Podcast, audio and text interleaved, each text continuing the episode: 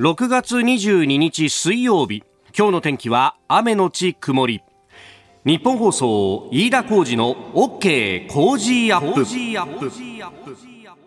朝6時を過ぎました。おはようございます。ニッポン放送アナウンサーの飯田浩司です。おはようございます。ニッポン放送アナウンサーの新行市佳です。ニッポン放送飯田浩司の OK コージーアップ。この後8時まで生放送です。えー、蒸し暑いなというね、えー、日が続いておりますけれども、お今日も、まあ、夜のね、あたりで激しく雨が降ったところなどもあって、えー、その、まあ、名残といいますか、まだ今、警報が出てるところがあるんだよね。そうですね。えっ、ー、と、千葉のいすみ阿波に大雨洪水警報が出ていまして、あの、現在レーダー見てみますと、雨の降り方というのは弱まっているんですが、未明にかけて大雨が降りまして、まあ、その影響で土砂災害ですとか河川の増水に注意が必要ということですね。うん、まあレーダー見ると今ね激しい雨雲というのはあの海の上に移ってはいますけれども、はい、お今日はこの雨雲っていうのはだんだん北上するのかな？そうなんですよね。雨の降り方というのがこう時間によってまた変わってくるんですが朝のうちは関東地方その南部沿岸部を中心に雨が降りまして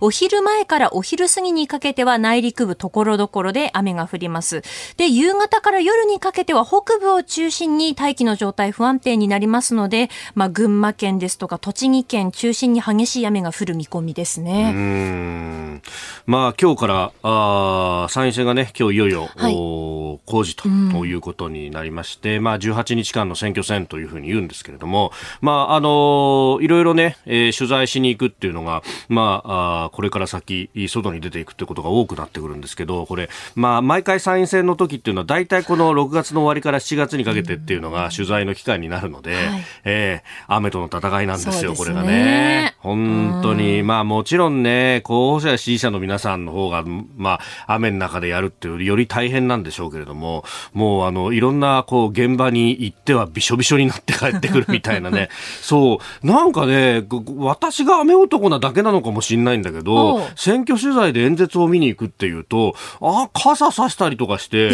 なんか雨の中でやることが多いなっていう気がするんだよね。そうですか。本当しっちゃかめっちゃかなんだよね、雨の中で取材しようとすると。メモ取ろうとしても、ノートもぐしゃぐしゃになっちゃうし、ボイスメモ回そうとしても、そのレコーダーもなんか雨で濡れてしまったりするし、もちろんね、髪の毛がこうチリチリになっちゃうっていうこともありますけれど。そうそうそうそうそうそうそう。あの本当ね、傘さして、カバン持ってメモ取りながら、音も取りながらなんてやるとね、あの、もう、いくつあっても足りないっていうかね、あの、周り見渡すと、あの、他社はいっぱい人がいていいなとかね。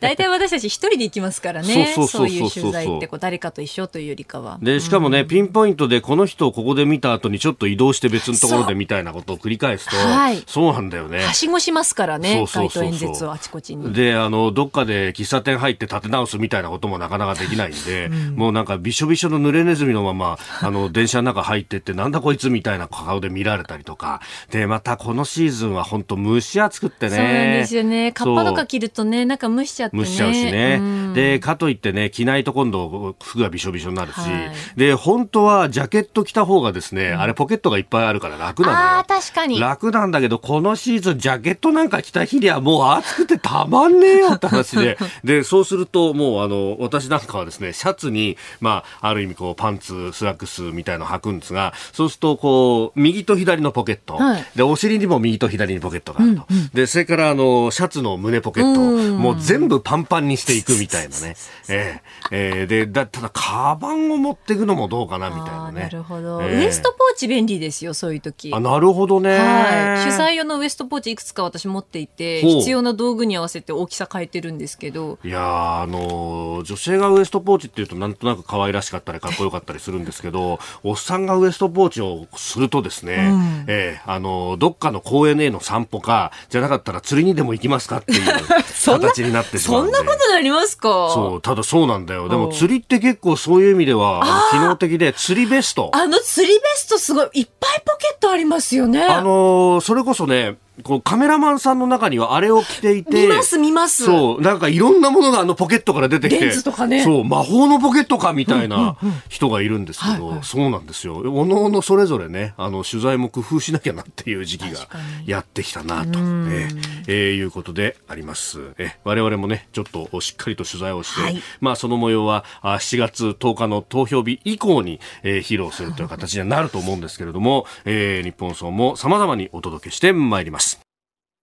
あなたの声を届けますリスナーズオピニオン。この OK 工事アップはリスナーのあなた、コメンテーター、私、田新行アナウンサー、番組スタッフみんなで作り上げるニュース番組です。ぜひメールやツイッターでご参加ください。今朝のコメンテーターは数量政策学者の高橋洋一さん。この後6時半過ぎからご登場。まずはアメリカのインフレと中間選挙について。えそしてニュース7時またぎのゾーンでは岸田総理、農産品価格や電気代の対策方針示しと、えー昨日の本部会合について、えーそして参院選告示と、えーいうことで、えーおはようニュースネットワークのゾーンではですね、まあ、ここから、うん、投票日までの間にね、えー各党の声というのを聞いていこうというふうに、えー思っておりますが、まずは、あ今日は国民民主党の玉木雄一郎代表生出演という形であります。えーそしてニュースキーワードのゾーンは核兵器禁止条約の締約国会合が初めて行われたというニュース。えーそして、えースクープアップのゾーンコロナ対策検証の有識者会議座長が昨日会見を行ったということで、それについて取り上げます。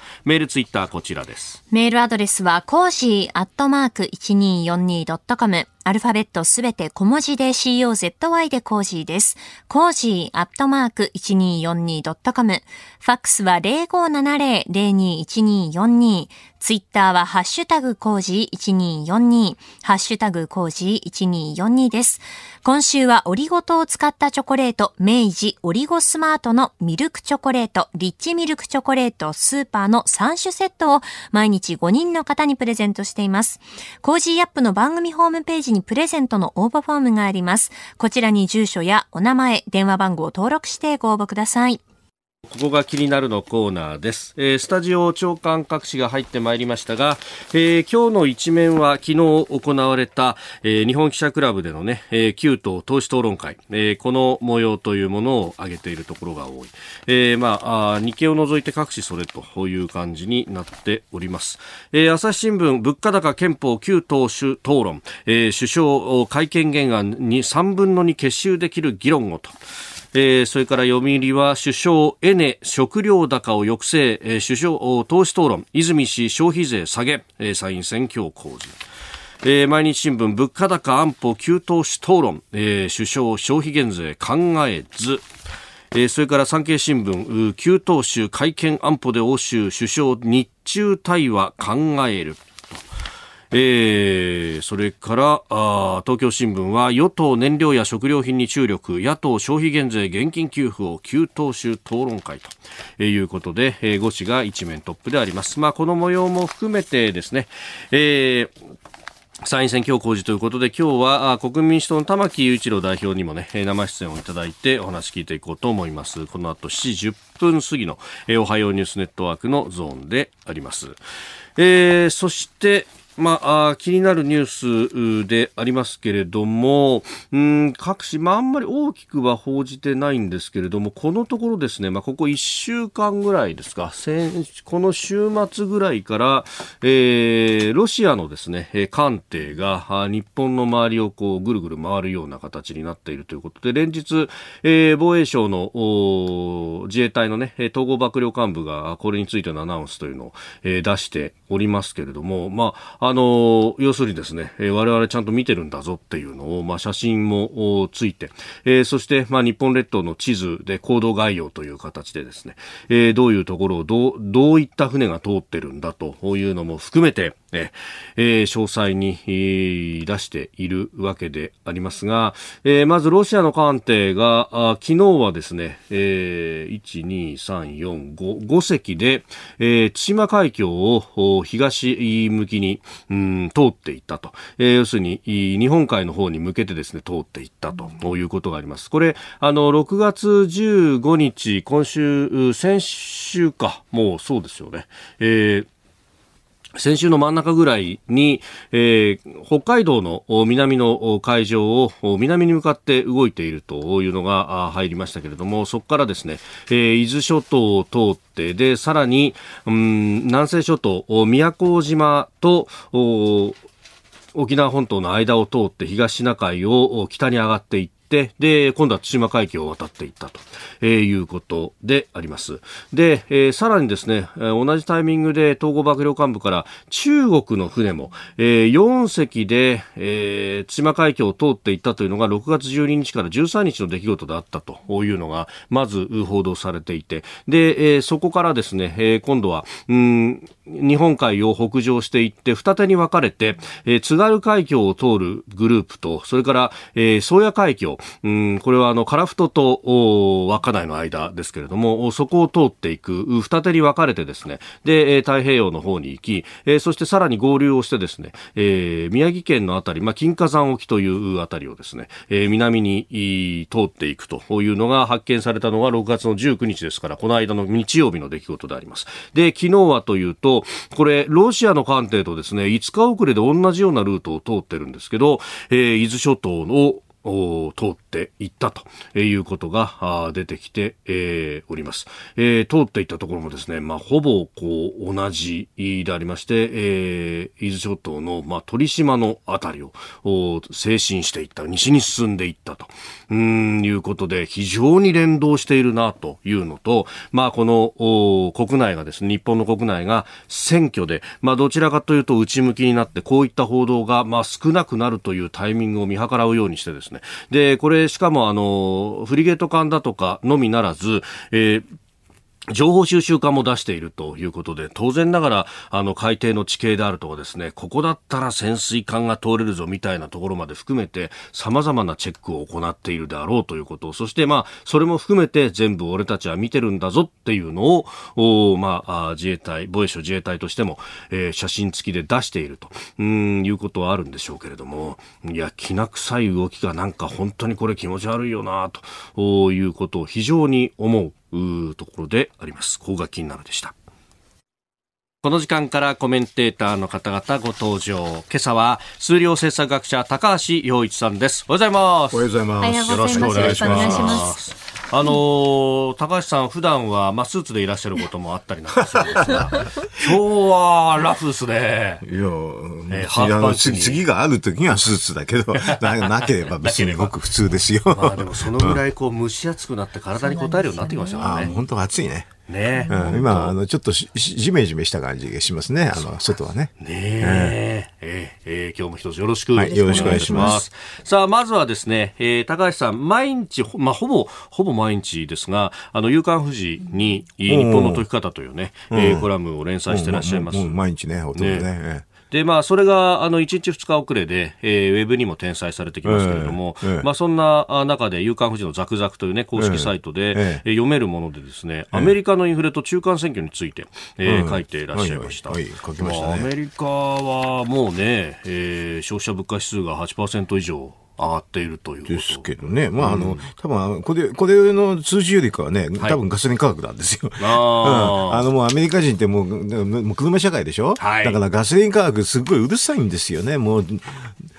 私、あの、でもアメリカの表示ってね、1ガロンいくらってやつだから、うんうん、あのね、ちょっと違うんですね。まあ4リットル弱ですからね。はい。でもね、私がアメリカに行ってた時にも、あの、1ガロンの値段と日本の1リットルの値段があんまり変わんなかったって。大体だから日本の4分の1ぐらいって感じでしたね。だから日本人からすれば、すげえ安いじゃん、なんだけど。すっごい安いんだただ今はね、はい、1ガロンが実は5ドル超えちゃってるんでね。そうすると180、リッターあたり180円ぐらいになるから、はい、結構日本と似てるって意味は、そういう意味ではアメリカ人から見たらむちゃくちゃ高い。もう信じがたいって感じです。ああ、うん、ちょっと前と比べるとだいぶ高い。そう、信じらんないって。だから、あの、ガソリンなんか数十パーセント上がってるからね、やっぱり。やっぱりこれはね、あの、大体今までガソリン価格上がると大体選挙負けるんですよ。あもうそれすごい結構明快にくらいに出るんですよね。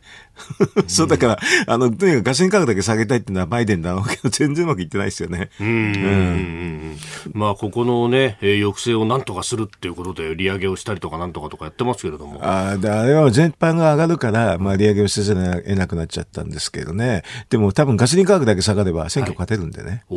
い、というぐらいなんで、あの、もうちょっとね、あの、オイルと、あの、シェールとかね、はい、そういうのの増産を前にやっておけばね、あの、良かったんでしょうけどね。うんで、ちなみにアメリカの価格たくさん上がってるんだけど、はい、あの、為替はドル高ですからね。これでも上がるわけですよ。うん、ドル高になってくれば。いや、基本的にあんまり為替っていうのは関係ないんですけどね。うん、あの、国内で物価はね。はい、要するにドル高になったって上がるのは上がるんです、これ。このくらい、すごく。そういうことですよね。えー、だから、あの、もともと日本もアメリカも内需が中心だから、はい、あの、国内要因でほとんど動くんですよ。それで、だから、為替あんまり関係なくて、で、まあ、アメリカの場合は先に、あの、全般的なインフレになってるのは、はい、あの景気対策先にバイデン政権最初にやっちゃったんでね。であの GDP ギャップっていう、その、早供給と総需要の差がもうなくなっちゃってるんですよね。そこにいろいろと追い打ちが来てるから上がるんですけどね。日本はそこまで行ってなくて、まだ GDP ギャップはだいぶ開いてるんで、はい、30兆以上開いてますからね。そう簡単には日本はなかなか同じようにはならないですね。うん、アメリカの場合はそ、そういう意味では日本と違って内需が旺盛だからこそ。先に200兆円の対策打っちゃったから、えー、それは、こう、まあ、またインフレにはなりますよ。ただし、インフレになってるんだけど、あの、内需が旺盛だから転嫁ができるっていう意味で、そっちの方が実は経済としてはいいんですけどね。ただね、それでもアメリカ人は上がって上がることについてはだけ文句言うから、はい、中間選挙は多分バイデンさんは負けますね。なるほど。えー、もうこれは、まあ、ガソリン価格にも含めてですけれども、えー、なかなか打つ手が限られちゃうって感じですか？そうですね。今の段階では難しいですね、もうね。だからこれはもう負けそうですね、中間選挙ね。まああの来月ね、ええ。バイデン大統領は、えー、サウジアラビアなど中東を訪問するということが そうです。外頼みなんだよね。だから国内の方で、あの、環境対策をちょっと多少棚上げしてね、はい、増産すればざっとガッと下がるはずなんですけどね、それは取っておるのか、実はもうやっぱり、あの、環境左派の人をね、ある程度選挙で取り込まないといけないからできないのかっていうことでしょうね。はい、できないんじゃないかなっていう感じはしますね。取っておくみたいな戦術的なものじゃなさそうじゃなくて、やっぱり、あの、選挙があるから、はい、やっぱり環境差っていうかね、あの、コアの人がいますからね、うん、そこは手放せないんで、なかなか国内の規制緩和みたいなやり方ができないんじゃないかなって気がしますけどね。うん、しかしそうなってくるとね、本当外頼みでも当然ながらそんな話をこう見ながらサウジアラビアだとか産油国も アメリカに対応するわけですよね。アメリカだってもともとエネルギー輸出国なんですけどね。だから自分のところで増産するのが一番簡単で、あの結構はしてるんですよ。あの、そう、ちょこちょこちょこちょこね、やっぱり、あの、オイル価格が上がってるから、はい、かなり、あの、増産してるんですけどね。でそれをもうちょっと、あの、規制緩和で後押しするようなことをやればね、あの、ガソリン価格が下がるはずなんですけどね。うんうん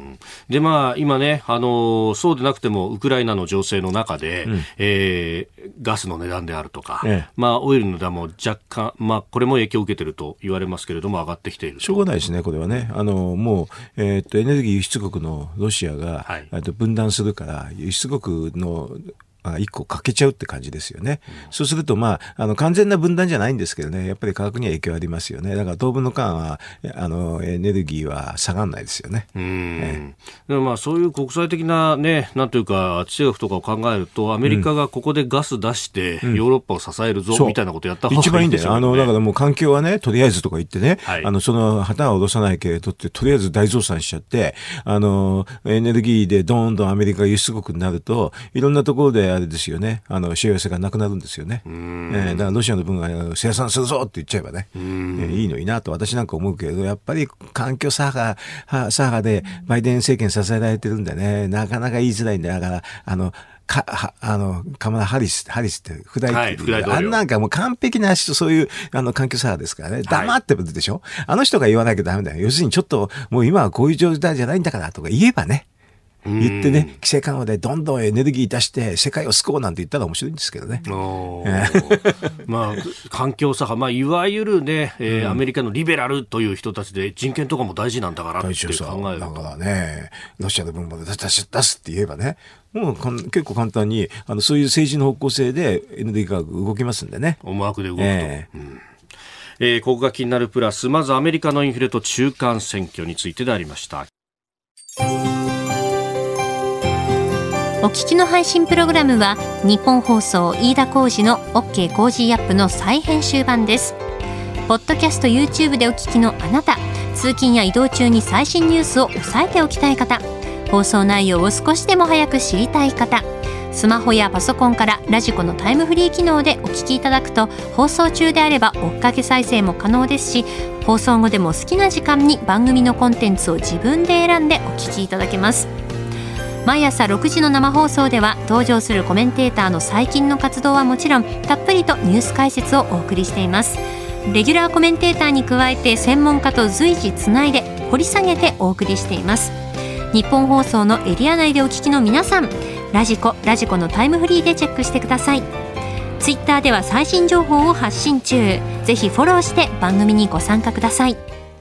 あなたと一緒にニュースを考える飯田浩二の OK 工事アップ、えー、コメンテーターの方々と7時をまたいでニュースを掘り下げてまいります、えー、今朝は数量政策学者の高橋洋一さんです。改めましてよろしくお願いします。よろしくお願いします。さあまず株と為替の動きをお伝えしておきます、えー、連休明け21日のニューヨーク株式市場ダウ平均株価は先週末と比べ641ドル47セント高い。3万飛び530ドル25セントで取引を終えました。ハイテク銘柄中心のナスダック総合指数は270.95ポイント上がって1万1000飛び69.30でした。一方円相場は1ドル136円70銭付近で取引されております、えー、終値で3万ドル台回復は15日、まあ、先週の水曜日以来ということのようであります、まあ、週末に向けてアメリカの相場ガクッと下がったと。で 3, 2万3万ドル割ってきたということがあったので、まあ、自立反発を見込んでの買いが入ったということであります、まあ、ただねあの日本もそうですけれども結構値動きはね、えー、荒いですよね。うん あの、こういうもんですか？まあ、こういうもんですね。デッドキャットバウンスってんだけど、うん、あの、要するに、まあ、日本語だと表現悪いんですよね。うん、死んだ猫でも叩きつければ跳ね上がるってそういう意味なんだけどね。えー、そういうふうになりますよ。うん、まあ一回ボンと下がったら当然ながら反発があると。そうです。まあ円相場が1ドル136円70銭付近と。いうことで、うん、またこれも、円安がと円安がって言って、いろんな人が円安になると、でもね、円安と為替と国力を勘違いししすぎてますね。で、あの、この、ビスってところでね、実行実質為替レートっていうので、はい、あのそれぞれの国の通貨が強くなったか低くなったか、あの、あの強くなったか、安くなったかっていうのはずっと数字があるんですよね。で、日本だとなんか40年ぶり、50年ぶりにっていう水準だって言うでしょ？はい、で、その同じ資料で、あれですよ、えっ、ー、と、イギリスとかね、オランダとか、オーストラリアとか、フィンランドとか、韓国とかシンガポールなんかみんなそういうふうになってんだけどね。なななんでね、日本だけ取り上げて言うのかなと。それで見れば、たくさん下がってるのたくさんあるし、はっきり言うと、為替レートで国力なんて関係ないし、はい、もう経済成長率ほとんどあんまり関係ないですよ。うん,、だからそういうふうにね、同じ資料を見て、一個だけで、なんか悪くなった悪くなった何十年ぶりだって言うんだけど、はい、この国も結構あるんじゃないのっていう感じですけどね。うん、私今言ったような国はね、国力非常に悪いですかって言うと、そうでもないでしょ、みんな。まあみんなね。立派な国でしょ？うまあ、そういうふうにあれなんですよね。なんか、まあ恣意的になんかね、円安っていうのが国力と関係づけて言う人がいるけど、これはっきり言って経済学から見ると間違いです。うん、ねさああ、そんな中あ、取り上げるニュースはこちらです。岸田総理、農産品価格や電気代の対策方針示す。エネルギーや食料価格の高騰が続く中、政府は物価、賃金、生活総合対策本部の初会合を開き、岸田総理は農産品の価格上昇の抑制や実質的な電気代の負担軽減に向けた対策を行う方針を示しました。まあ、あの小麦など食料、食品の原材料だとか肥料、飼料なども高騰しているということで、うん、まあ、それに対して対応策を出すんだというところなんですが、なんかポイントとかね、いう話が出てきてます、ね、えー、っとだからまあこういうの個別価格の時に、はい、まあ減税でやるか補助金でやるかっていうことで、まああのでまあね自民党の方はあの補助金でっていうふうにやるんだけど、うん、まああの経済学のセオリーからいくと見え見えやすくて分かりやすいまあ減税っていうのは普通なんですけどね。うん、でもまあなぜかあの補助金でっていうことですよね。であと節電の話ですとねこのポイント負荷って、はい、私正直言うとこれね冗談だと思ってたんです。あ冗談だと思ってた。だって本気じゃないでしょと、こんなの。これ結構前々からね、言われてます、ね、言ったでしょ本当本気なんですね。だからすぐ笑っちゃったんだけど、正直言うとね。だってこれでどのくらい節電できるかっていうと、はい、あのね、年間多分ね、1000円から2000円の間ですよ。1500円ぐらいですよ。で、コイン対数ポイントなんつって言ったらね、はい、それよりちっちゃいはずだから、何なのって感じでしょ？おかしくないですかこれ、ちょっと。うん。うん、あの、要するに節電効果がすごくでかいんだったら、わかりますよ。はい、ええー、でもお前倒したことないから。うん、そのくらいの節電でしたら、はい、あの私なんか前から言ってたんだけど、うん、あの既存住宅のね断熱改修でしたらねそのくらいできちゃいますよ、うん、でそれ補助金でやればねそのくらい簡単にできちゃうから。不思議でしょうがないですねこういうの。なんかこれでこれでみんなでポイントなんとかって言ってみんな報道するでしょ、はい、これでいくらなのってあの話一緒にしたらいいですよ。確かにあんまりそいくらなのって言わないでしょ、うん、あの多分普通に考えると1000円か2000円ぐらいのレベルですよ。1年間で。だから1か月100円とかそういうレベル。ああまあ、節電つっても限界あるわけですもんね。限界あるから、あの、要するに、限界あるものだから、ポイントつけてやるなんつって言っても、高が知れてるわけですよ。はい。だから、そうするとポイントも大してつかないでしょというふうに思うと、はい、あの、まあ、あの節電効果と同じポイントつけたとしても、あの、月に100円とかそういうレベルだから。なるほど。これ何なの？ずっと1日5円とかそういうレベルですか？これで何とかしようというのはちょっと間違ってんじゃないかなというレベルですよね。確かに、そう、ね、金額に落とし込んでくると、あれ？っていう話になりますね。こういうニュースでやるときに、金額聞くの、あの、いくら、だから私大体ね、節電効果知ってるから、ポイントがこのくらいでしょっていう推測で言ってんだけど、政府担当者だと絶対に予算であるから、あの、試算してるから、うん、あの、どのくらい予算つけるかって知ってるはずなんですよ。で、それ聞いたらね、聞いて報道すればいいんですよ。うん。えそしたらこれ、あの予算規模としてもおそらくなんですが、大したことないってことだってそうでしょ？月に100円ぐらいのレベルだから、家庭で。ねえ、一世帯でって話ですもんね、うん、そう大したことないですよ。で、まあ、これね、このポイントは、その、家計だけじゃなくて、企業もっていうことで、まあ、大口の重化は確かにいますけど、うん、いますけど、でも、どこまでってところだから、でまあ、1000億いったらすごい金額になるなってレベルでしょ？うん、でも、それでも予算としてはちっちゃいですよ。多分ね、これはね。だから、もし今が違ってんだったら、誰かね、あの、指摘受けたらよろしいんですけれど、あの、誰か調べてもらってね、予算規模いくらですかって質問してもらって、これで報道するのが一番いいんじゃないですか？やっぱりね、私なんか大体ね、数字がないとイメージできないんですよ。はい。で、それがだから、ね、報道がみんなないでしょ？でも不思議でしょうがないんだけど、これ予算規模大したことないんじゃないかなと。あの、さっきの節電効果から言ったらね、そんなに大きな予算つけられるはずないんですよ。うん。まあ、省エネなんてね、それこそオイルショックの時からずっと日本はやり続けてきてるものでもあるし、うんうん、まあ、その、断熱改修とかをやらないとなると、うん、やれることは限られますもんね。断熱改修いろんな国でやってるから、それでね、いろんな政府に言ったらね、はい、やりますって言ったらね、うん、どういうことかって言ったら、新築についてやります。うん、これは違うだろうと思った。既存のものにやんないとダメだろうと思いましたけど。新築に関しては、まあ、断熱効果を高めることを義務付けるみたいなのは確かに今国会で通ってますもんね。だから、それもいいけれど、既存もやって,、えー、やってくれと。既存の補助金にややったらどうっていうことを言ってたんですけどね。ねあの、法律の中には既存のものに関しては、定理で融資をするっていうようなことが、うん、定理は融資ダメだよね。だから、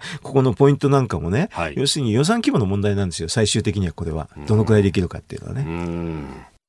昨日行われた物価賃金生活総合対策本部初会合というところから、えー、まあ電気代の節電ポイントの話をしましたけど、はい、なんかポイントの話がいろいろ乱立して出てきていてですね、ええ、あの、環境省が省エネ家電購入などでポイントを付与する事業っていうのもやってると。ポイント好きだね。ポイント好きですよね。現金はやってくんないですね。現金やって、そのまま減税するのが一番簡単でいいポイントですけど。まあ、その方がね、お財布に直接お金が残る。る。なんでポイント好きなのかね。なんかポイントポイントっていうと、なんかごごまかせるのかね、ですかね、こういう話って。あの、ポイントって規模感がよくわかんないでしょわかんない。確かにそう、ねだからこれ必ずね、あの予算を聞くんですよ。はい。いくら、あの、要するにこの事業に予算がつくかって。それは絶対知ってるはずなんていうかね、答えられなかったらおかしいんだよね。だからマスコミの人ね、そういうこと聞いてくれたらいいと。私が全部聞くわけに、聞くの大変ですからね。うんうん。で、今回この環境に配慮した行動でポイントを付与すると、26の事業があるんだと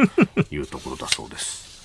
好きなのポイント。私嫌いなんだけど。現代ものが好きなんですけど。なんか乱立しちゃうとね、で、本当期限がいつとかっていうのが、わかんなくなるわかんないまま期限が来ちゃうみたいなのをよくいろんなポイントでやらかすんですよ。うん、あの、私は基本的にスマホの中でみんな管理するんだけど、はい、なんかメールがたくさん来るんだけど、もういいやって感じになっちゃって、よくわかんないですよ。むしろそれを狙ってるんですか？わかんないけど、ポイントって結構使われない人、使われないポイントも多いんじゃないんですかね。現金は使われなくたってずっと大丈夫ですけど、うん、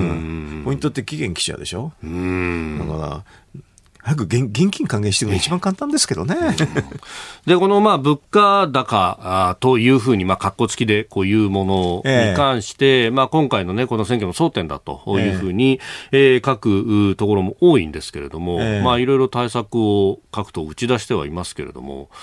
これ、処方箋としてはどういったものがあのちょっと逆説的なんだけど、はい、あの要するに海外要因だから、それを誰が吸収するかそういう議論なんですよね。あの。ほとんどが海外要因の話なんで、誰が吸収するか、そういう時には最終需要を増やすっていうの吸収が一番いいわけ、うん、そうするとそれはある程度物価が高くなるんだけど、高くなっても全然補助金がね、懐が痛まないっていうのが一番いいんですよ、政策としては。でも多分上がったところでダメとかいうふうな議論すると、はい、こういうふうに、あの、なんか最終転嫁をさせるような最終収需要を増やすって政策はやりにくくなりますよね。だからそうすると結構これは転嫁ができないっていう可能性が高くて、そういうのが、あの、後々尾を引くんですけどね。雇用とかそういうに跳ね返るんですよ。転嫁が全部できないと最終的には雇用に跳ね返るんですよね。だから経済政策として本当は GDP ギャップっていうのをまず埋めて、はい、転嫁が簡単にできるようにしてあげる。転嫁ができるんだけど、それは最終的には財政支出でそういうんで全部受けちゃうっていうのが筋なんですけどね。多分今の議論だとなかなかそういう時にいかないですね。あええ、で結局、最終事業者に転嫁ができないとなると、例えば輸入業者であったりとか、そうですね、企業が、吸収する形になると、ね、川上から川下にかけてどっかで吸収できなくなって、うん、吸収できなくなるとそこで雇用の話が発生するんですけどね、これは半年ぐらい先の話ですよね。だからちょっとねあのなんていうんですかね、このマクロ経済の GDP ギャップっていうのを、はい、あの意識して政策してないですね、みんなね。まあ、アメリカなんかは、まあ、その部分で内需が、まあ、ガンガン回ってると、ガンガン回ってるから、実は雇用は全然大丈夫なんですよ。うん。まあ、それでもアメリカ人はね、ガソリン価格が上がっただけで文句言うんですけどね。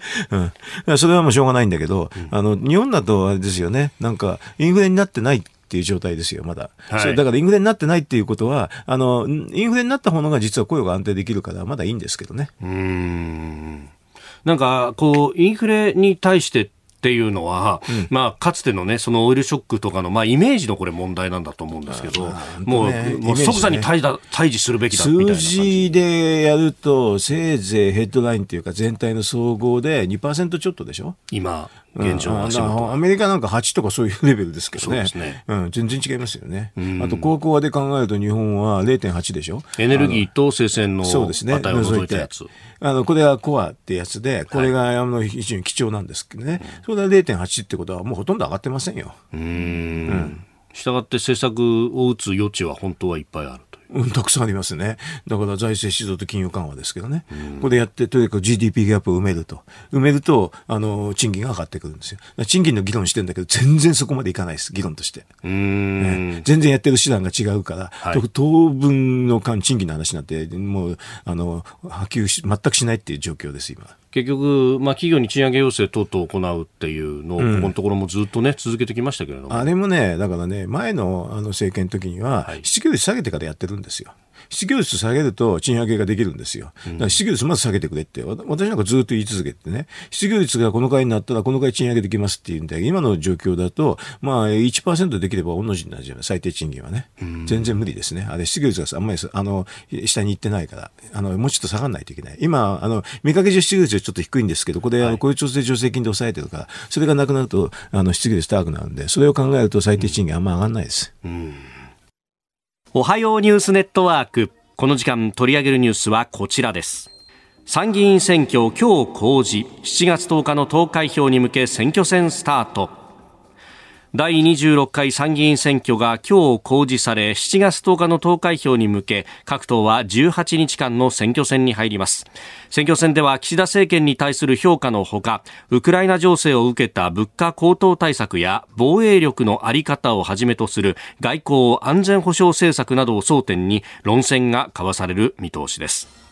えー、この時間各党の代表党首の方々に党の公約選挙の戦い方などを伺ってまいります、えー、今朝は国民民主党の玉木雄一郎代表すで、えー、に電話がつながっています玉木さんおはようございますはい、おはようございます。よろしくお願いします。はい、よろしくお願いします。えー、いよいよ工事の日を迎えたということになりました。玉木さん、はい、あのツイッターでスケジュール出てますけど、今日も全国飛び回りますね。はい、昨日の夜から今、あの愛知県に入ってまして、はい、朝一であの愛知県からあのスタートということになります。うん。でその後大阪行って、神奈川行って、東京と、もう動き回るなというところですが、はい、さあ、あのまずは工事の日を迎えて、今のお気持ちいかがですか、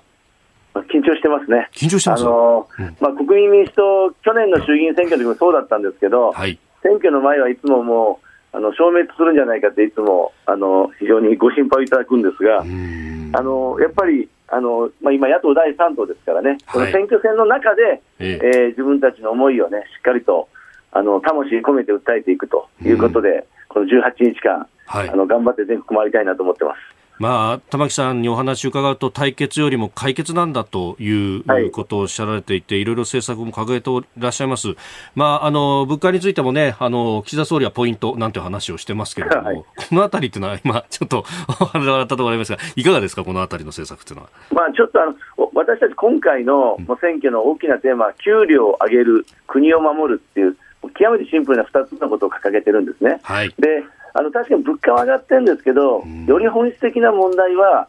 物価以上に賃金が上がらないことが問題なんですよ。で、アメリカがインフレですごく今、あの金利上げてこれ引き締めようとしてますけど、はい、賃金も6%ぐらい上がってるんですよね。だからあの同じことを日本やると、多分また経済がガタガタになってしまうので、この辺の舵取りがね、実は非常に難しいんですけども、はい、少なくともそれを解決する手段が、なんかあのポイント還元じゃなくて、ですね、やるんだったら、税金の還元した方がいいと思いますね。税金の還元。はい、あの減税とか給付とかですね、で今、まだまだあの需要不足で、はい、あのデフレギャップがあるので、ここがアメリカと大きく違うところで、そのまだまだこう財政出動して、ですね、ええ、しっかりとあの経済を支えていかなければいけなくて、みんなあの批判が日銀の黒田さんばっかり集まってますけど、はい、まあ、ある種、日銀がもうフルフルいっぱいやることをやってるので、えあの政府がもっと岸田さんが頑張らないといけないですね。うん。はい、デフレギャップ、いろんな試算があります、まあ、内閣府は20兆ぐらいじゃないかみたいなことをこの間出してきてましたけど、もうちょっとありますか、まあ、最低でも20兆から40兆とかも言われてますけども、ですからまあ今、私たちは、まずあのインフレ手当という形でですね、はい、あの10万円の一律給付をもう一回やったらいいと。実はあのアメリカのメイン州なんかだと850ドル、えー、小切手をもう送り始めてますので、まあ、日本円でいうと今、11万円ぐらいですかね、11万5千円ぐらい、はい、あの家計をやっぱり支援するということを、あの少し加熱気味のアメリカでさえやってますから、日本でやらない理由はないわけですね。でよくあの年金が減って困ってる人とか、子育てしてる低所得者困ってるとでまたそのポイント還元で節電した人にはお金配ろうとか、なんかでも、細切れでいろんなことをやるんじゃなくて、はい、もう一律給付をして、ですね、うん、でどうしてもその高所得者でその配りたくないということであれば、所得連動型で、課税の時にですね、確定申告とかそういう時に、通常の所得税に上乗せして、まあ、ある種返していただくと、そうすると返さなきゃいけないなっていうの人は申請しませんから、あの本当に困った人だけが申請するということになるので、はい、なんかこう、わけのわからない制度いっぱい作って、ですね現金だったり、ポイントだったり、こんなんじゃなくて、うん、もう今、一律インフレ手当ということで、あの物価の高騰で困っている方にあの速やかにですね、はい、支援をお届けする、合わせて消費税の減税とか、例のガソリン減税ですね、まだできてませんけど、はい。えー、あの今、補助でやってますが、加えてやっぱりガソリンだとリッター25円10銭、減税すればいいので、うん、これ、ぜひ実現したいなと思ってます。さあ、スタジオには、あ数量政策学者、高橋洋一さんもいらっしゃいます。あ、こんにちは。あおはようございます。お疲れ様です。えっ、と、あの、経済の話、あの、非常に頼もしい話をしていただいたんですけれど、はい、あの、私もその方向は非常に賛成です。えっ、と、はい、あともう一個、あの、なんか先ほど国を守るって話ありましたんでね、はいはい、ちょっと安全保障の話聞きたいと思うんですけれど、はい、えっ、と、今あれですよね、中国が、はい、ものすごい勢いですよね、空母、福建っていうのを出しましたよね。すごいですよ。ね、これは福建省って台湾をもうそう、もろですね。ね、配属もあの近くだと思いますけどね。はい、で、今3隻ですけど、まあ4隻目、5隻目っていうことになると、4隻目、5隻目はあれですよね、原子力空母の可能性もありますよね、かなり。ね。ありますね、こういう状況の中でね、えっ、ー、と、日本がどのように国を守るかっていうのを、国民民主としては国をどういうふうに守るかっていう政策を出していくんですか？はい、あの、まあ、日米同盟が非常に大事だということはもう大前提なんですけど、やっぱりウクライナとかアフガニスタン見てても、ですね自分の国は自分で守るというその能力と意思を示さない限り、他国は助けてくれません、これ。アメリカも日米同盟ありますけど、議会はそう簡単ではありませんからね。はい、ですからやっぱり自分たちである程度ですね抑止力と、それといざ攻撃された時の反撃力っていうのは、やっぱりしっかり整えておかないと、もうその軍事バランスが崩れた瞬間に攻め込まれるっていうのは、もう世界見ていても当たり前なので、その意味では、ね、日本、まあ、独自にですね私は必要な防衛費の増額っていうのはあの必要だと思います。でその中で、やっぱり日本の役割はアメリカとの関係でどうかというと、はい、やっぱり日本非常に優れているのはですね、うん、えー、やっぱりインテリジェンスが情報収集、うん、警戒監視、偵察能力、うん、つまりその何かこう反撃すると言ってもですねどこにどういう標的があるのかを正確に知ることができないとこれできませんしアメリカにもですねあのそういった情報は非常に重宝がられているわけですから、うん、そこをまず日本としては強化をしていく。だから我々としては具体的なドローンとか、まあ、その衛星とかですね、はい、まあ、そういうこともおしっかり検討していくべきだと、まあ、あの源泉なんかについて私は発言しましたけど、はい、まあ、これもまあそのもうこれ入れろということじゃなくて、まあ、色ありとあらゆることを検討していかないと、あの言いたいのはその、額ありきでですね、この額まであの積み上げたらいいってことじゃなくて、どういう防衛をするのか、どういう装備体系を持つのかということを、最初にきちんとですね、議論していくことが必要なんだと思います。いや、楽しいですね。あの、非常に、えー、っと、先ほどの、まあ、ちょっと前の話ですとね、あの自民党との差差がよく分かんなかったんですけどね、はい、でもあの、えーと、源泉の話とか、原子あの核の話なんかはあの、この玉木さんに期待するところ多いですけどね、これ、あのすごくあれじゃないですか。あの、まあ、うんあの核に関して言うと、いわゆる核共有ってことについてはね、うん、私はあんまり意味がないと思っていて、うん、何かと、今現在、まあ、日米でしっかりとしたある種の核共有ができていて、うん、その大事なのはですね、あの今ちょうどアメリカでやられてますけども、あの2010年からやってきた、えー、拡大抑止協議っていうのをやってまして、はい、これ 2, 年2年前の5月以降やってなかったんですけど、いざこの核エスカレーションが起こったときに、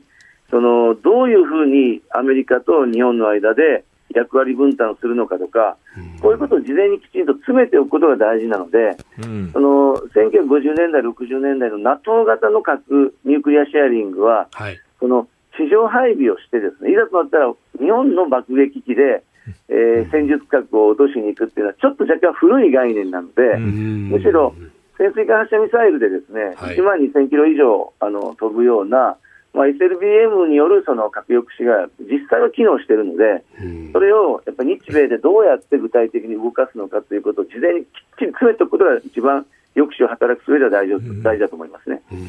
玉木さんね、あのオーカスに日本が入るってどう思います、はい、あこれね、だからまあ、そういうことを私、まあ、その源泉の話について、あのお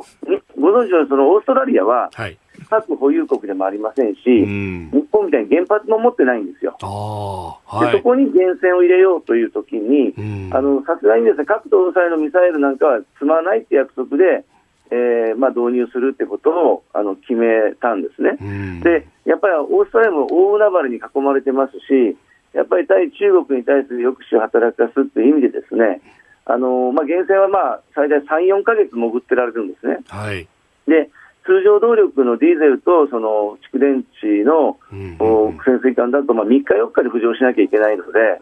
まあ、その意味でもですね、その別に攻撃をしなくても、やっぱり作戦能力、うん、その意味でも、やっぱり必要だろうって判断なので、うんうん、まあ、あのいろんな意味で連携はですね、はい、あの深めていく必要があるなと思ってます。はい、玉木さん、お時間来ました。いや、あの朝早くからどうもありがとうございました。はい、またいろいろ教えてください。頑張ってください,、ありがとうございます。ありがとうございました。玉木雄一郎国民民主党代表と電話をつなぎました。え続いて、教えてニュースキーワードです。核兵器禁止条約初会合。去年1月に発行した核兵器禁止条約の今後の運用を話し合う初めての締約国会議が日本時間の昨日午後5時過ぎからオーストリアの首都ウィーンで始まりました。アメリカ、イギリス、フランス、中国、ロシアの核保有5カ国は条約に反対し参加しておらず、日本も今回の会議には出席しておりません。会議は23日最終日に行動計画や核兵器の非人道性を訴える政治声明をまとめる見通しだということであります。えー、まあ日本からね、広島の松井市長、それから長崎の田上市長それぞれ演説をしたということであります。うんあの、これ、あれですよね。なんか、あの、日本の論調ですよね。はい、あの、日本は被爆国なんだから、これ、この核兵器禁止は当たり前だろうって入るっていう人がいますけどね。うんうん、でもあの、加盟する、加盟するかしないか、まあ、オブザーバーで参加するかしないかちょっと別の話ですけどね。はい、えっ、と、基本的には、あの、この核兵器保有国は反対してるっていうのは当たり前ですけどね、自分は思ってるんだからね。うん、それ以外のところも、あの、核のシェアがあるあの、核の傘があるところ。はい、まあ、あの、NATO とかね、そういうのも見は参加できませんね、はっきり、ね。ここに参加しちゃうと、じゃあ実は NATO から出てるって話にもなっちゃうんでね。あの、日本も同じですね。ええだから、ちょっと情けないんですけどね、あの、いろんなところで守ってもらってる人は、ある程度、はい、で、あの、ここに参加できないですね。で、できないんだけど、オブザーバーで行ったらどうかっていうのはすごくありますよね。うん、オブザーバーで行くって時には、まあ、その辺の覚悟も必要なんですよね。日本の場合は、あれですよね、日米同盟で、本当にやってくれる、守ってくれるかどうかわかんないって状態ですからね。うん。それで、あの、このオブザーバーで参加した国で、ちょっとすぐ出てくるのが、はい、まあ、あの、ドイツ、ベルギー、オランダはという話が出るでしょ？えー、ね、ドイツ、ベルギー、オランダっていうのは、あの、オブザーバーで参加してるじゃないかと。うん、実は、この国、あの、核共有の国ですよね。そうですね。核共有の国ってことは、うん、まあ確かにね、あの、玉木さん言ったようにね、かあの、昔、あの、ヨーロッパの核共有の話ってのは概念はちょっと古いのは古いんだけど、うん、ただ基本的な考え方っていうのは共同運用するってことですからね。はい、共同運用するってことは、ああの、本当に守ってもらう一方的じゃなくて、うん、ある程度意識っていうかね、自分の意見が通るんですよ。共同運用だから。はい、うん。だからそういうふうに自分の意思が通るような人だと、こういうふうにオブザーバー参加もできる余地があるんですけどね。私はそう見ますよ。なるほど。ええで日本の場合は一方的に守ってくれるってんだから、はい、お前勝手に出たらお前好きにやれって言われた時に困るでしょ？うん、その時核共有の議論でもあって、この新しい時代の核共有だけど、そういう議論でもあったらね、アメリカと対等に議論できるでしょ？うん、だから、あの、ある程度、対等に自律的に議論するためにも、はい、核共有のレベルで、あの、意見を言える方のがいいんですよね。日米同盟についてね。ええ、全く日本の場合は、意見を言えない。それで、あの、拡大抑止の話、ちょっと玉木さんしてたけど、あれ事務レベルだからね、はい、はっきり言うと。各社抑止会議。ね、事務レベルの話でね、うん、もうちょっと上のレベルで、あの、議論するためには、核共有っていうのをてこにしながら、同盟強化をしてた方のがトップレベルではすごくできますね。やっぱりあれは政治のレベルで、この意思の確認だとか、うん、情報の共有だとかっていうのをしないといけない。うん、それは無理でしょ。う。あの、これ、あの、特に有事の話だから、はい、トップの意向が大きいですから、いくら事務協議やったところで、実際問題ゴーサイン出す人っていうのは責任ある人の上の人じゃなくて無理ですから。だからそういう意味では、あの、えー、っと、協定、のレベルでね、日米、あの、同盟を強化するためにも、同盟の中に核共有の話入れた方がいいんですよ。そうすると、トップレベルで必ず共通の、あの、意思形成ってができるでしょ。うん、でそうなると、あの、一方的な話じゃないから、自分の意見もうちょっと言えるようになって、こういうふうな、と核兵器禁止条約でオブザーバー参加っていうのもあり得るんですよね。お逆に。自分の持ってるから、意見をちゃんと持てるから。うんうん、でも、もう、ここにオブザーバー参加出たらところで、ところで、はい、お前も持ってあげないよって言っても、共有だから共同運用でしょって言えるんですよね。うん、核共有してる共同運用でしょって言えるから。うん。うん、言えないんだよ、日本は今全く。えー、だからこの日米関係っていうのもすごく変無的で一方的に言ってたところだから、実はい日本が独自の意思をどっかではあの言いにくいんですよ。うんこれね、あの核共有等々、確かにその核核ってものをどうしていくかっていうような議論というのは、うん、まあ、その議論自体があまり日本ではやってこなかった。そそもそも議論しないっていうやつでしょ、うん、あの、えー、比較三原則じゃない、比較五原則で考えてもいけない、言ってもいけないだからね。作らず持たず持ち込ませずの以外に言ってもいけない、うん、考えてもいけないだからね、もう大変ですよね。だからこの議論しないと、だからその核共有は古いタイプのこの議論し、な話してるとか言う人いるんだけど、そういう議論すらもないんだから、どういうタイプでやるかなんてのは、もう新しい時代にしかないんだけど、あの、まあね、あの、ヨーロッパの昔のようなね、はい、あの話になるはずはないんですよ。ででもそういうふうなあの核兵器について共同運用するっていうのがコアなコンセプトだから、うん、そういうのでいろいろとあの意見交換っていうをまずできないでしょ。日本の国内でやってないんだから。だから例えばこんなのねアメリカと話したとお前日本の国内で全然議論しないから誰を誰が代表して来れるんだって言われたらアウトですよ。うんまずだから国内で議論をしなきゃいけないこともあるどんな答えになるか分かりませんけど、議論しなかったら分からんでしょ。えーえー、うん、議論も今、封じてるでしょ。うん、まあもちろんその中にはね、だ核共有したとなると、うん、今まで被爆国だっていうふうに言っていたものが、今度はひょっとしたら撃つ覚悟を我々が持つっていうことが必要になってくる被爆国だから二度と嫌だからっていうロジックで言えることはできるんですよ。えー、もう二度とやるの嫌だと。打たせないために二度とやられるの嫌だっていう言い方をすればいいんですよね。あんたたち一回もやられたことないでしょうと。我々はあるんわかるんですと。我々はわかるんですと。だから打たせないためにもやあの、ね、持つんですと。うん、えー、今日のキーワード、核兵器禁止条約初会合でした。続いて、ここだけニューススクープアップです。この時間、最後のニュースをスクープアップコロナ対策検証の有識者会議座長が会見。すべての検証には何年もかかると発言。政府によるこれまでの新型コロナウイルス対策を検証する有識者会議の永井良三座長が会見を行いすべての検証には何年もかかり巨大な組織が必要となると述べ継続した検証が必要であるとの考えを示しました。えー、永井座長は自治医科大の学長さんでいらっしゃいます。まあ、この有識者会議、初会合からわずか1か月ほどで終わっていたということでございます。まあ、知りたいのはね、行動制限がどのくらい感染のはい、あの防止に効果があったかっていうのは知りたいですよね。知りたいですね。それだけ知れればいいですよね。でもなんか行動制限してもしなくても、はい、あの、上がって下がるのはほとんど変わんないんじゃないかって、そんな感じなんですよね。データだけ見ると。だから、そ、そこを知りたいですね。そうですよね。うん、で、しかもね、あの、都道府県によっていろいろ考え方が違った部分があって、うん、えええー、それこそ奈良県なんかは、マンボウもほとんど出さずに、でも、えー、関係ないでしょ？そうそうそう隣が大阪だとか京都だとかというところあの多分だからちょっと広い地域で見ると、はい、それそもそもねあのなんかなんかなんか措置したから下がったっていう人いるんだけどほとんど関係ないんですよ。私ねあの結構波当ててるんだけどそれはね全然前提としてねあのなんか行動制限は効果ないって前提で計算してるんですいつも。うん。結構当たるんですよ。これはね不思議でね。あでも待ってそれは何なのって思うと一番もっともらしいのはね、はい、いろんな変異するでしょ？そのうちに自己崩壊するってやつなんです。ああ、うん。だから何もその行動制限の関係なくて、ある程度変異しすぎると、はい、その自己崩壊して、あの、弱くなっちゃって、なくなっちゃうって、そんな感じ。ちょっとそのために新しい、新しい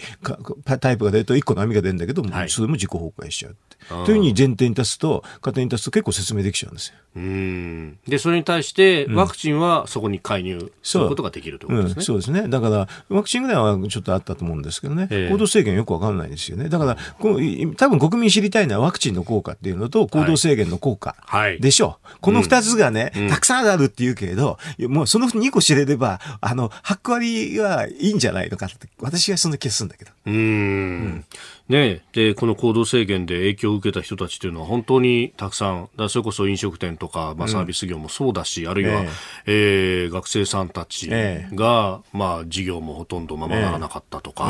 えー、えー、修学旅行だとか運動会だとかそう。いったイベントが全部キャンセルになったとか。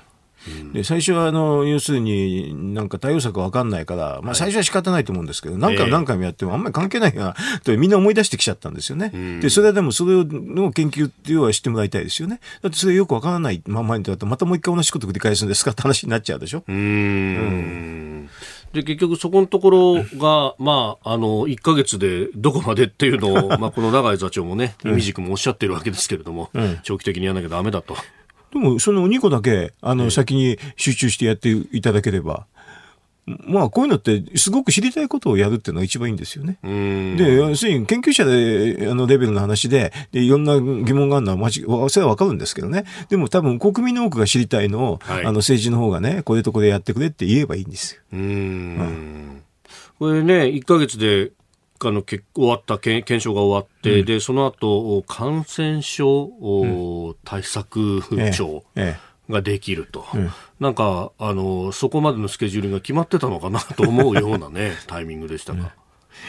あまあ、あのね、えっ、ー、と CDC って、日本版 CDC なんていうのは実はね、はい、えっ、ー、と、あれ最初菅さんが言ったんですけどね。お あの、菅さん就任の時に言ってるんだけど、なるほど。それをやってるんだけど、今ね。うん。うんあ岸田さんのオリジナルのように。ね。ねあの、まあ、総裁選の時になんとか、なんか現行機なんとか庁って言ったんだけど、はい、でも、菅政権の一番最初に日本版 CDC って言ってますから、うん、あの、菅日本版 CDC ってで検索すると、一番最初の総理のあの就任時のあの記者会見すぐ出てきます。うん。だから、あの、まあねこ、こんな話は前からできてる話だから、はい、なんだけど、あの、本当にちょっと分かんなかったのは、やっぱり、なんていうか、行動制限とワクチンが効果どういうふうにあったかかって話ですよね。そこを知りたいですよね、多くの人がね。それを政治的に優先的にやってくれれば、まあ、あとは、あれすべての検証には時間かかるのはそうでしょうけどね。はい、1個の検証にどうかかるかって、私なんかそこを聞き聞きたいですね。うん、ね、まあ、本当ね、えー、この先、また変異があってということ、あるいは全く別のウイルスが入ってくるというようなことも考えると、あの、そこの部分の行動制限でどこまでっていうのは検証はぜひ欲しいですよね。効果があるんだったら、あ、わかりましたってことだけど、本当に効果ななかったら、何のためにやってるか分かんないじゃないですか。そうですよね。うん、で、まあ、そのためにね、えー、協力金とかもガンガン出してやったりはしましたけれども、うん、で、店閉めざるを得なくなった店主さんとか、うん、俺たち一体何のためにっていうのね。でしょう、すぐ釈然しないでしょ？だからやっぱりちょっとね、あの、うん、きちっとした話はちょっと難しいにしてもね、大体の話もね、そういう話言ってもらわないとね、これから対応がなかなか国民も、ね、どこまで協力していいか分かんないですよね。うんえー、コロナ対策検証の有識者会議座長の会見について今日のスクープアップでした。あなたと一緒に作る朝のニュース番組飯田浩二の OK コージーアップ。日本放送の放送エリア外でお聞きのあなたそして海外でお聞きのあなた。今朝もポッドキャスト YouTube でご愛聴いただきましてありがとうございました。飯田浩司の OK コージーアップ。東京有楽町ニッポン放送で月曜日から金曜日朝6時から8時まで生放送でお送りしています。番組ホームページでは登場いただくコメンテーターのラインナップや放送内容の原稿化された記事など情報盛りだくさんです。また公式ツイッターでは平日は毎日最新情報を配信中。ぜひチェックしてみてください。そしてもう一つ飯田浩二アナウンサーが「夕刊富士」で毎週火曜日に連載中。飯田浩二の「そこまで言うか」こちらもぜひご覧になってください。忙しい朝そして移動中ニュースを少し深く知りたい時。ぜひ AM、FM、ラジコはもちろん日本放送のポッドキャスト YouTube でお楽しみください。